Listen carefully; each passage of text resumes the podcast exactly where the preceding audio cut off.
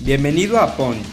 En este episodio encontrarás una fascinante plática con una gran personalidad, quien por medio de su historia nos inspirará a volvernos imparables.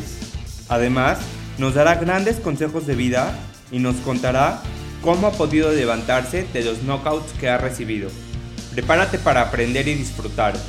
Esto es Punch y yo soy Elio Mizrahi. ¿Qué onda, Poncho? ¿Cómo estás? Bienvenido a un episodio nuevo de Punch. Hoy estoy muy feliz y emocionado porque tenemos con nosotros una gran personalidad, una persona que ustedes me la han pedido muchísimo, así que estoy súper emocionado de tenerlo con nosotros. Beto ti, ¿cómo estás? Bienvenido a Punch. Un placer, Elio. Saludos a todos en Punch. Muy contento de finalmente estar contigo. Llevábamos un rato queriendo cuadrarlo y por una u otra razón no, no hemos podido, pero aquí estamos muy contentos.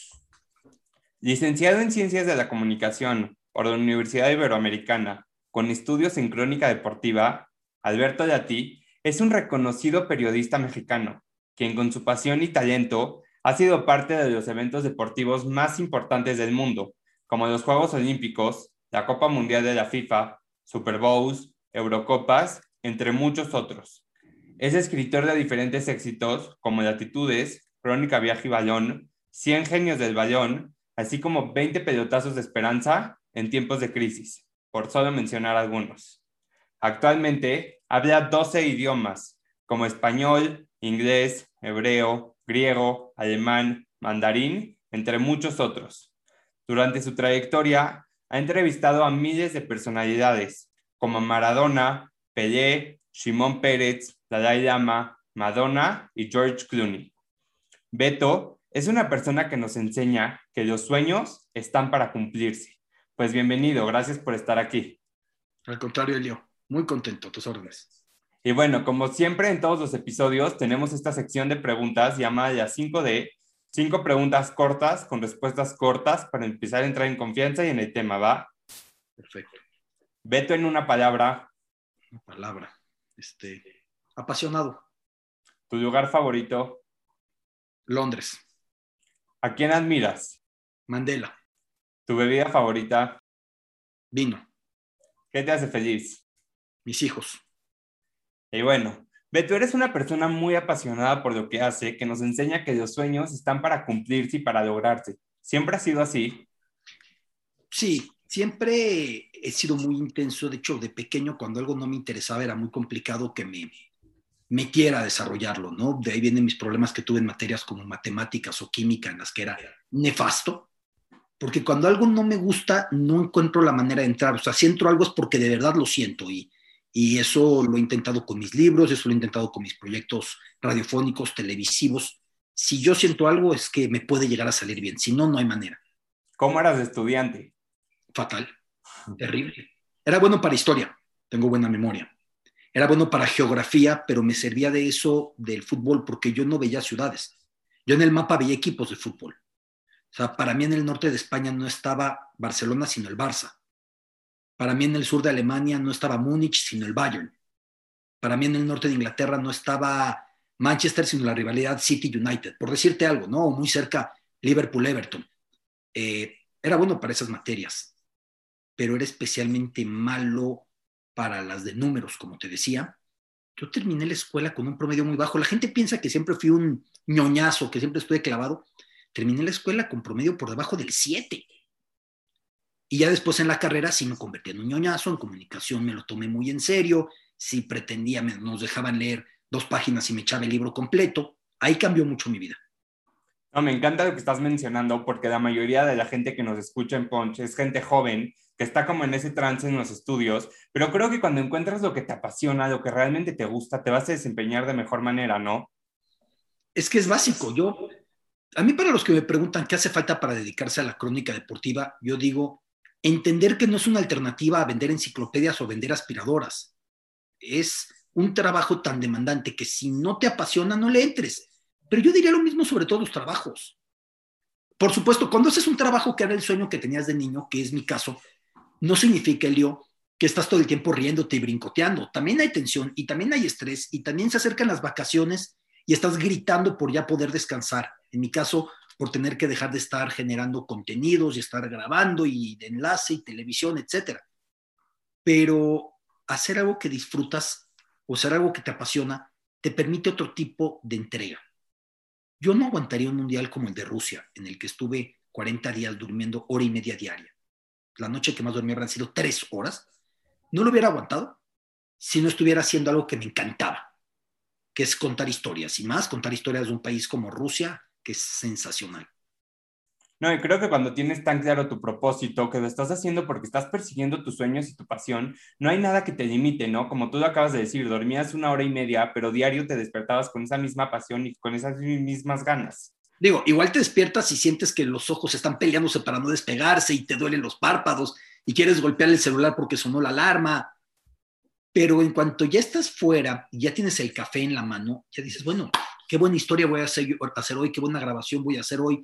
Eh, está increíble lo que me toca contar, está increíble porque voy a viajar a tal ciudad y yo siempre quise viajar a ese lugar porque en ese lugar tengo tal cosa.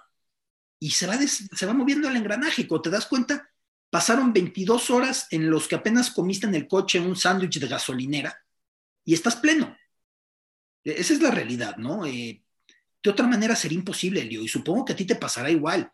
Cuando algo lo sientes, tiene, tienes otra manera de hacerlo. Lo mismo con mi novela la cantidad de veces que yo reescribí aquí Boria para que quedara como yo la quería, solamente la podía hacer así. Me decían, ay, pero ¿cuánta gente la va a leer? Y yo decía, pues basta con que la lea yo. No me importa que no la lea nadie, basta con que la lea yo para que yo exija poner las palabras que yo entiendo que tienen que ir. Y yo hubiera seguido corrigiendo la perpetuidad. ¿eh? Es la ventaja de las editoriales que te dicen entregas en tal fecha o ya no se publica, porque de otra manera yo me hubiera seguido reescribiendo y reescribiendo con mis cinco libros, yo hubiera sido así. Me encanta. Y empezaste tu trayectoria laboral antes que tus estudios universitarios, pero ¿cómo decides que quieres ser periodista? Mira, Elio, si me tiran una pelota de fútbol, cualquiera de tus amigos Punch, se van a dar cuenta la razón. Soy malísimo. Me encanta jugar, ¿eh? Juego con mis hijos, juego con los sobrinos, juego con el que esté a mano. Pero soy muy malo. Y me gustaba tanto el fútbol que dije, si yo quiero vivir cerca de lo que me gusta, tiene que ser desde otro ángulo. Y a los cinco o seis años ya decidí que yo quería ser comentarista deportivo. Así fue esta historia. Y es curioso, tienes gente, adolescentes, jóvenes que te siguen, les comparto algo, la prisa de esa edad, que espero que no la pierdan. Hay que vivir con prisa. No significa vivir sin disfrutar. No significa vivir sin responsabilidad. No, no, no. Pero hay que vivir con ambición y con prisas. Yo a los 16 años, yo a los 15 años pensaba, que ya estaba muy tarde para entrar a la televisión y decía, si no entro muy pronto a Televisa o a Televisión Azteca, pues ya, ya no fue mi camino. Y ahorita dices, güey, este, tantito, ¿no? Y a los 17 años recién cumplidos, en 1995, entró a Televisa. Todavía estaba en tercero de preparatoria. Entonces salía de prepa, tomaba el camión, llegaba hasta Televisa Chapultepec, así es como andaba. Eh, y muchos pensaron que como ya había entrado a Televisa ya no iba a ser carrera. Y en mi casa no me lo hubieran permitido, pero yo tampoco lo hubiera permitido. Yo entendía que hacía falta eh, tener otro trasfondo académico en la vivencia de la universidad, la apertura de mente de la universidad. Yo sí lo entendía y estudié comunicación y estudié un diplomado en crónica deportiva, pero todo a la par de mi trabajo en Televisa cuando iba tomando incluso importancia, ya tenía jornadas muy largas y coberturas y aparecía en la televisión constantemente. No, acabas de mencionar algo que me encantó y es el tema de vivir sin prisa pero con ambiciones, ¿no? Muchas veces como chavos pensamos que estamos chicos para hacer las cosas, que todavía, pues todavía no estamos listos, pero creo que estamos listos para lograr lo que tú quieres y tú, tú, tú decides cuánto quieres lograr, ¿no? Tú decides qué ganas de quieres echar a lo que estás haciendo. Y, y es parte del asunto, que les gusta dormir mucho. Que en el afán de, es una frase que repiten mucho, es que me estoy buscando. No, bueno, búscate mientras caminas, hermano, porque si te sigues buscando, te van a dar los 20 y luego los 30 y luego los 40 y vas a ver para atrás todo con nostalgia. Yo les digo, neta, o sea, de verdad te lo digo, Elio, la energía que yo tenía a esa edad, ya no la tengo ahora, tengo 42, ¿eh? No, no por verme pelón, digan, este ya es un viejito, o a lo mejor para ustedes sí lo soy, pero la energía que tienes esa edad y la fuerza creativa que tienes esa edad es increíble. Yo agarraba libros y me los echaba en un día y al otro día escribía mi reportaje y al otro día viajaba una cobertura con Televisa y otro libro. Así andaba. No desperdicien el tiempo. Yo sé que, que, dormir es delicioso, pero hay momento para todo. Y yo soy de los convencidos de que se sueña con los ojos abiertos. Se sueña despierto. Y es muy importante tener esa manera de movernos. No elegir proyectos. A veces podemos hacer muchos proyectos. Claro, tampoco atascarnos, porque no se trata de comprometernos en más cosas de las que podemos hacer a perfección. Yo soy de la idea de que todo proyecto debe llevar un mínimo de perfección. Si la perfección la vas a calibrar desde un 8 hasta un 10, puede ser, no vas a bajar del 8. Pero no por meterte en muchos vas a estar siempre por debajo de ese, de ese umbral, ¿no? Y si en todos puedes estar rozando el 10, bueno, eres un Da Vinci, eres un lo que tú quieras. Pero yo creo que podemos comprometernos en muchas cosas, si somos ordenados. Si cuando nos ponemos a hacer una cosa, no estamos con un ojo a Face, otro a Instagram, otro a TikTok y otro a la tele y otro a la tablet y otro al fútbol. Yo cuando hago una cosa, de verdad me meto a hacer esa cosa a plenitud. No, y creo que va muy relacionado con lo que platicábamos al principio. Si tienes la pasión de lo que estás haciendo, realmente nada te va a limitar, ¿no? Y ni la edad, ni el sueño, ni el cansancio, ni tus amigos, porque muchas veces es de te vas a perder un plan, pero pues te estás prosperando a ti mismo, ¿no? Estás haciendo lo que a ti te gusta, lo que a ti te apasiona, y al final todas esas cosas vienen siendo indiferentes. Me perdí de cosas, ¿eh? La última excursión cada año en la prepa en la que estaba, hacíamos una excursión. La última yo no fui porque yo ya tenía trabajo en Televisa y porque yo estudiaba mi diplomado de crónica deportiva en las tardes en, la, en, la, en el centro de capacitación Raúl del Campo Junior y no fui a esa excursión. Y en ese momento muchos me dijeron, te vas a arrepentir cuando crezcas. Ciertamente son días que no regresan. También hay que tener la capacidad de escoger en el momento, ¿no? Y priorizar en el momento. Pero no significa dejar de vivir tu juventud. No significa dejar de vivir a tus amigos, dejar de vivir tus fiestas y tus salidas de noche y la chela en un lado y la cuba en otro, el tequila en otro. No, no significa, todo con responsabilidad. Eh, eh, yo, yo, pienso que podemos ser eh, jóvenes y podemos ser emprendedores y podemos ser ambiciosos y podemos ser soñadores y una cosa no tiene que borrar la otra. Me encanta. Y bueno, a tus 17 años entras a Televisa, pero ¿cómo empiezas en el mundo laboral? bueno, yo ya desde mucho antes, cada que había vacaciones, pues me iba con mi papá que tiene un negocio de ropa interior de mujer. Me iba a ayudar a empacar y ayudar que el cálculo de esto y el cálculo del otro. Y luego con mi hermano, que es mayor que yo, 11 años, me iba a su negocio que era de construcción y también ahí me tenía, si me iba a la obra y me iba al otro lado aprendiendo, ¿no? No, no pienso que lo hacía demasiado bien, pero aprendiendo. Entonces sí, la cultura de trabajo para mí fue muy, importante. Y una frase que mi papá me dejó que para mí era básica, porque en Atlanta 96, los Juegos Olímpicos, yo tenía 18 años, o estaba por cumplir 18 años más o menos. Y en ese momento, por la dinámica de unos Olímpicos, así es. Yo no había ido para allá, evidentemente, yo estaba muy, muy verde, pero trabajábamos nuestras buenas 15 horas diarias, 17 horas diarias, no sé cuántas horas, es lo que pasa en Juegos Olímpicos. Y yo me quejé en mi casa, es que no puedo ni dormir, trabajo tantas horas. Y mi papá me dijo, quéjate con todo, menos, menos de las horas que trabajas. Quéjate si no te está funcionando, si no es tu perfil, si no sientes que el trato es indicado. Hay todos los etcéteras. Pero no te quejes porque trabajas demasiado, porque esa queja no es válida. Y creo que algo que todos admiramos y que a todos nos llama la atención de ti es el tema de los idiomas hablas 12 idiomas, lo cual habla muchísimo de tu constancia y disciplina. Pero ¿cuándo te das cuenta que esto es una gran ventaja y cómo cambia esto tu carrera? Primero, Elio, hay una precisión que me encanta hacer siempre y la voy a repetir aunque parezca disco rayado.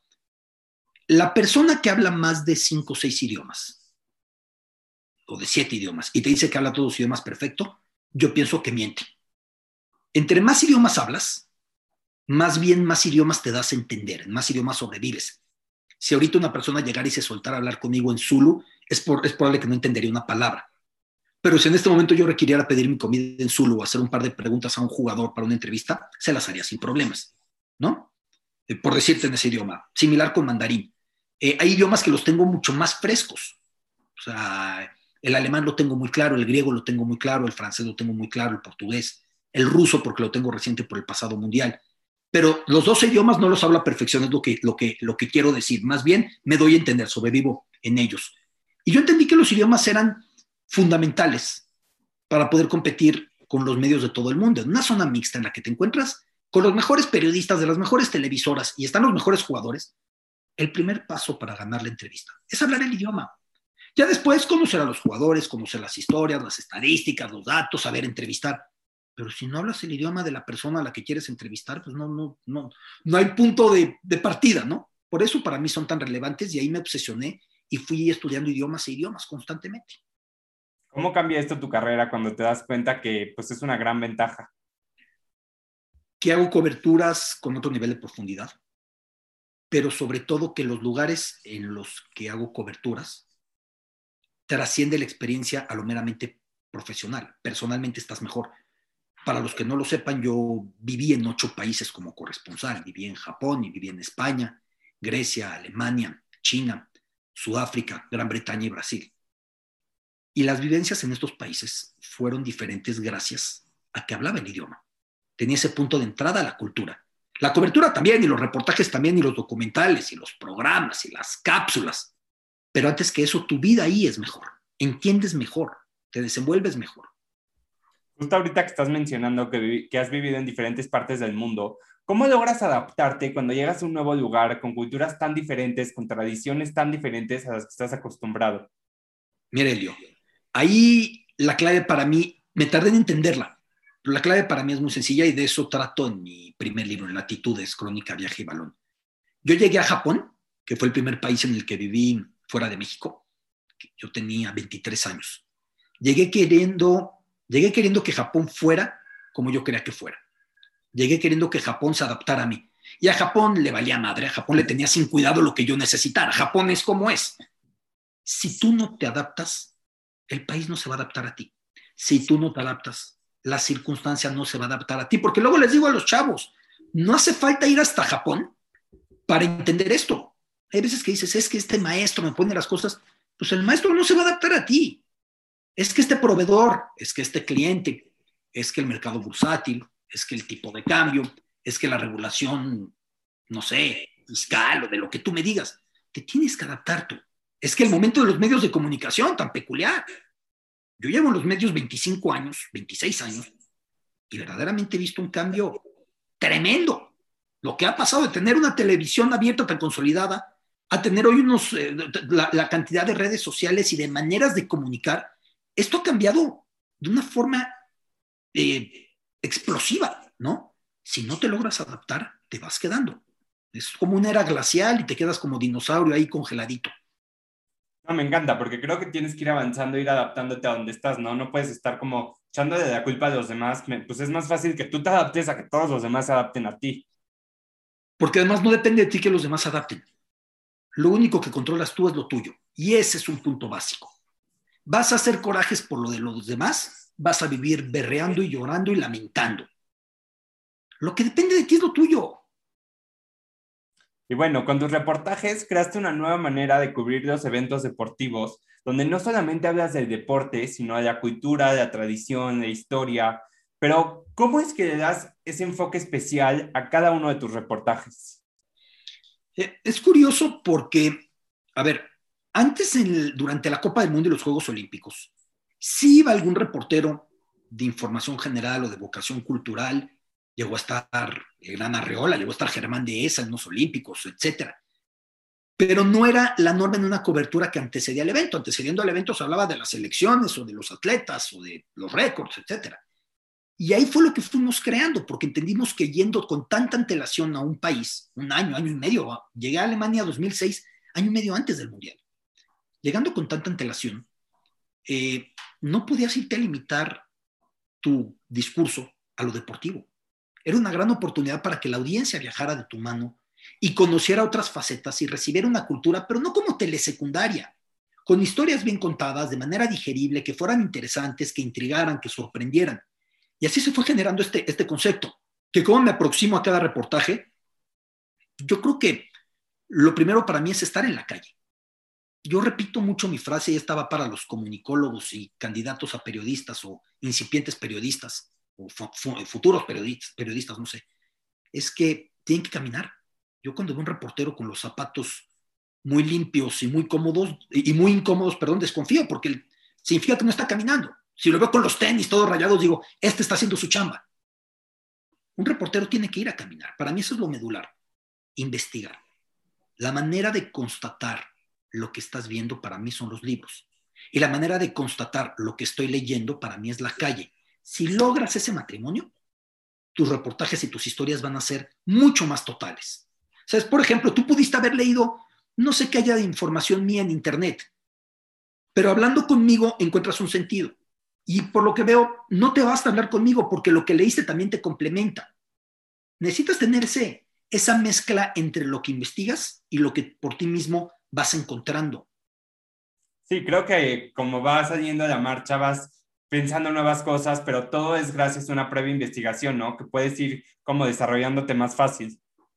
Sí, y no significa que todo lo que leíste lo tengas que dar por cierto, pero tienes que estar en la calle para decir, oye, este autor no me late cómo retrata esto porque yo estoy viendo que tal y tal y tal. Y le preguntas a uno y a otro, y a otro y a otro. No como el típico que dice, no, pues es que la gente de aquí piensa esto. Digo, ¿la gente con quién hablaste? Bueno, el taxista que me llevó al hotel. No, pues sí, tu, tu muestreo está muy chido, ¿no? La gente, una persona, un taxista. Y bueno, has entrevistado a personalidades increíbles como Dalai Lama, Simón Pérez, Madonna, Maradona, Pelé. ¿Cómo te preparas para una entrevista? Leyendo todo lo posible sobre el personaje, eh, sacando notas de entrevistas que les hicieron en las que yo hubiera preguntado algo más, porque yo en las entrevistas no busco preguntar lo que ya se les preguntó. Sí ahondar en puntos que yo sentí que en la entrevista el entrevistador, por cualquier razón y por su derecho, no exploró, no profundizó, enfatizó. Y hay algo para mí muy importante, Leo. Viendo entrevistas previas en video para conocerlos cómo contestan. Si contestan largo, si contestan corto, si van a un rollo disruptivo, si van a un rollo empático. Eso me permite mejor entrar a la psicología de un diálogo que entre más eh, fluido sea, mejor es para la entrevista. Y entonces eso te permite incluso hacer preguntas incómodas, sin incomodar. Y hay veces que haces preguntas cómodas e incómodas porque no lograste meter a la persona en ese tipo de, dinámica. Sí, bueno, en mi experiencia, 30 episodios, cuando conectas con la persona con la que estás entrevistando, cuando logras esa conexión, creo que es cuando se da la magia de la entrevista, ¿no?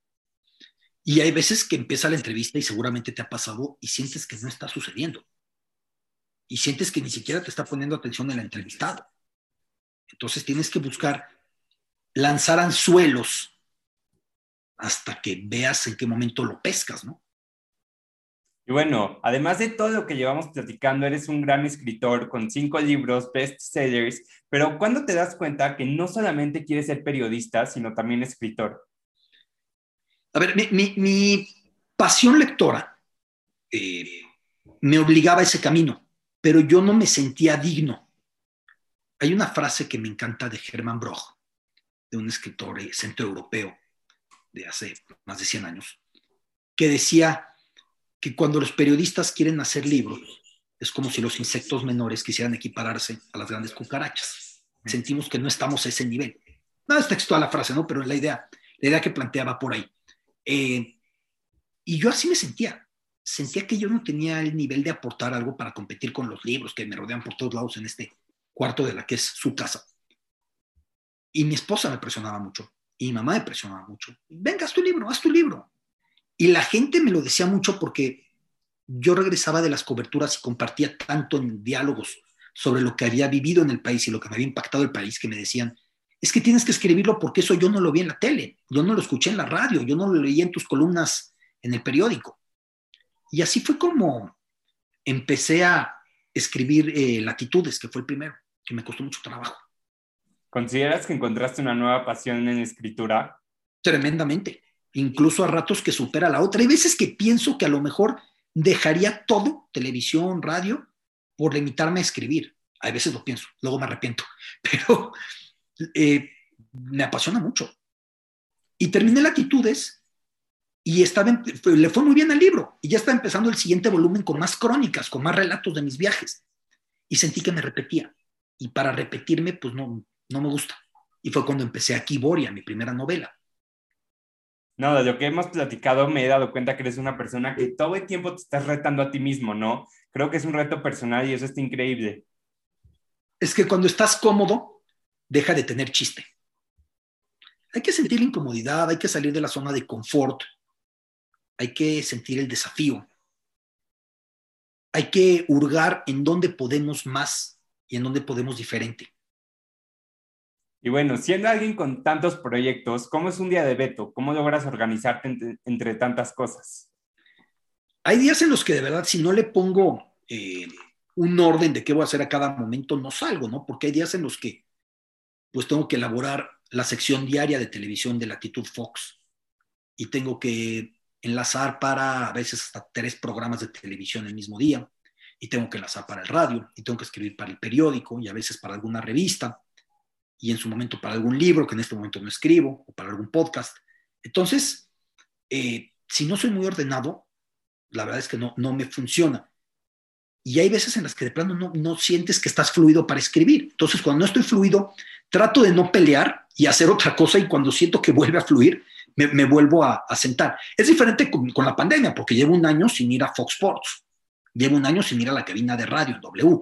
Entonces eso, eso lo cambia mucho. Llevo un año sin ir a Marca Claro. eso ha sido un detonante. Estoy aquí en la que es su casa todo el tiempo chambeando. Y bueno, algo que me encanta de tu historia es la forma en la que pudiste combinar tus diferentes pasiones, como la cultura, los idiomas, el periodismo, el deporte. ¿Qué consejo nos puedes dar a todos los chavos que nos están escuchando para poder encontrar su pasión y poder vivir de eso? Es que a todo el mundo le gusta algo. El punto es cómo vivir de ese algo, cómo ser exitosos haciendo ese algo. Es una cultura que premia monetariamente y que el dinero, gusto, no es lo que necesitamos cuando somos adultos. El idealismo es muy bonito de decir, no, yo no me importa. Mm. Llega un punto en el que te importa más o menos, dependiendo del caso, pero te importa porque es necesario. Entonces, ese es el reto. Busquen vincular algo que les guste, algo que disfruten, eh, siendo exitosos en esa faceta y siendo innovadores en esa faceta, sobre todo siendo innovadores, ¿no? Porque, bueno, hay mucha gente haciendo entrevistas, pero tú lo estás haciendo muy bien, por ejemplo, Elio. Por alguna razón te has diferenciado. Eh, ¿Qué estamos aportando diferente? Para mí es muy importante eso. ¿cómo generamos algo que se distinga de los demás? Yo tuve la suerte de que mi carrera sea buena, mala, con mi, mi millón de defectos y errores, ¿eh? eso lo dejo muy claro y no me gusta la soberbia en absoluto. Encontré una manera de hacer diferente la crónica deportiva. No soy el único, ya vienen mucha gente escribiendo parecido y con intereses parecidos. Y me encanta eso, ¿eh? No, no, muchos me dicen, ¿no sientes pasos? Al contrario, me da mucho gusto que venga más gente con ese tipo de inquietudes y obsesiones pero sí fue muy importante generar un producto que se diferenciara con claridad. No, y creo que innovar no significa inventar otra cosa, ¿no? Le puedes dar otro giro a lo que ya estamos acostumbrados, algo nuevo, pero lo que vemos toda la vida, ¿no? Como tú lo hiciste con el deporte, toda la vida hemos visto deporte, pero tú das desde una manera muy única y muy especial para que se vuelva innovador. Sí, y para tener otra manera de conectar con la audiencia. Y para que la audiencia, cuando apareces tú, sepa que puede esperar algo de un estilo. Eso es muy importante. Que diga, ya sé lo que me puede ofrecer. Le cambio de volada porque no me late, o ya sé de qué se va a tratar y me quedo. Y bueno, eres una gran inspiración para muchos jóvenes. Si nos pudieras dejar un solo consejo, ¿qué nos dirías y por qué? Que se capaciten en muchos campos. Van a decir, esto se contradice porque apenas comentaste que busquemos lo que nos apasiona. Sí busquen lo que les apasiona, pero estén capacitados desde muchos campos para desarrollar lo que les apasiona. Si alguien quiere televisión, no se limiten a saber contar historias, no se limiten a saber hablar. Aprendan de iluminación, aprendan de escenografía, aprendan de cinematografía, aprendan de edición, aprendan de musicalización. Por decir el ejemplo que me queda más a mano, que es el lenguaje de, medios de comunicación, ¿no? Pero busquen estar cualificados en, en muchas áreas. Yo, eh, yo creo que antes se premiaba mucho una persona que era 10 en una faceta, tienes 10 de calificación en algo. Creo que el mundo que viene es para quien logre ser 8 o 9 en muchísimas. Eso te va a hacer más completo. No podemos ser todólogos, pero llegar mejor armados a muchos campos. Creo que se complementa muchísimo con la pregunta anterior, porque cuando te especializas en tantas cosas, te das cuenta de todo lo que te gusta y al final lo logras combinar. Exactamente. Y en esa combinación puede estar el éxito o en esa combinación puede estar el que logres diferenciarte. Y bueno, y después de 25 años de trayectoria, hoy en día, ¿qué le dirías a Beto cuando tenía 17 años y estaba empezando en el mundo laboral? Esa la tengo muy clara, es gracias. Porque el que trabajó entre dudas fue él. Porque el que se la rifó y se la jugó y se arriesgó fue él. Porque el que sacrificó irse, como te decía, a una excursión escolar fue él. Porque el que en medio de puros chavos que no tienen ninguna responsabilidad o presión aceptó presionarse y comprometerse fue él. Porque el que no tenía seguro que iba a llegar algo era él. Y hoy por hoy soy muy suertudo. Trabajo para grandes empresas que me tratan muy bien, que creen en mi chamba, que confían en mí. La confianza me la gané gracias a aquel que todavía tenía pelo. Pues me encanta. ¿Qué viene para Beto? ¿Cuáles son tus próximos retos a emprender? Como con todos hay incertidumbre por lo que venga con los Juegos Olímpicos. Ojalá pueda estar en Tokio 2021, que es 2020 oficialmente, pero va a ser 2021. Eh, ojalá pueda realizar ahí las historias que me gustan. Si no se puede, desde acá, y digo si no se puede porque no sabemos las condiciones de acceso para la prensa. Ya sabemos que aficionados extranjeros no van a poder acceder a Japón para los Olímpicos. Si no se puede, desde la distancia buscar la manera de generar esos mismos contenidos y generar esa misma pasión entre la gente. Eso en un eh, futuro inmediato. Eh, de otras maneras, vienen muchos proyectos en podcast, en televisión, en canal de YouTube y en varias facetas más. Pues me encanta. Muchísimas gracias, Beto. Gracias por estar aquí, por compartirnos un poco de tu mentalidad. Para cerrar, quiero cerrar con esta frase que me encanta y creo que describe muchísimo tus ganas y la forma en la que logras todo lo que te propones. A ver. Ningún soñador es pequeño y ningún sueño es demasiado grande. Me encanta y además es, cierta, ¿no? Y si además buscamos crecer junto con el sueño, puede ser una buena mezcla, Elio. Es un placer para mí, disfruté muchísimo la charla, le mando un abrazo a todos los que siguen Ponche. Pues muchísimas gracias, gracias por estar aquí y nos vemos el próximo martes con un nuevo episodio. Ponche, gracias por escucharnos en este nuevo episodio con Alberto. Te gustó el episodio, compártelo, síguenos en Instagram, porque vienen muchísimas sorpresas, nuevos invitados, nuevos temas, los cuales a mí me emocionan muchísimo. Nos vemos la semana con un nuevo episodio en Martes de Punch.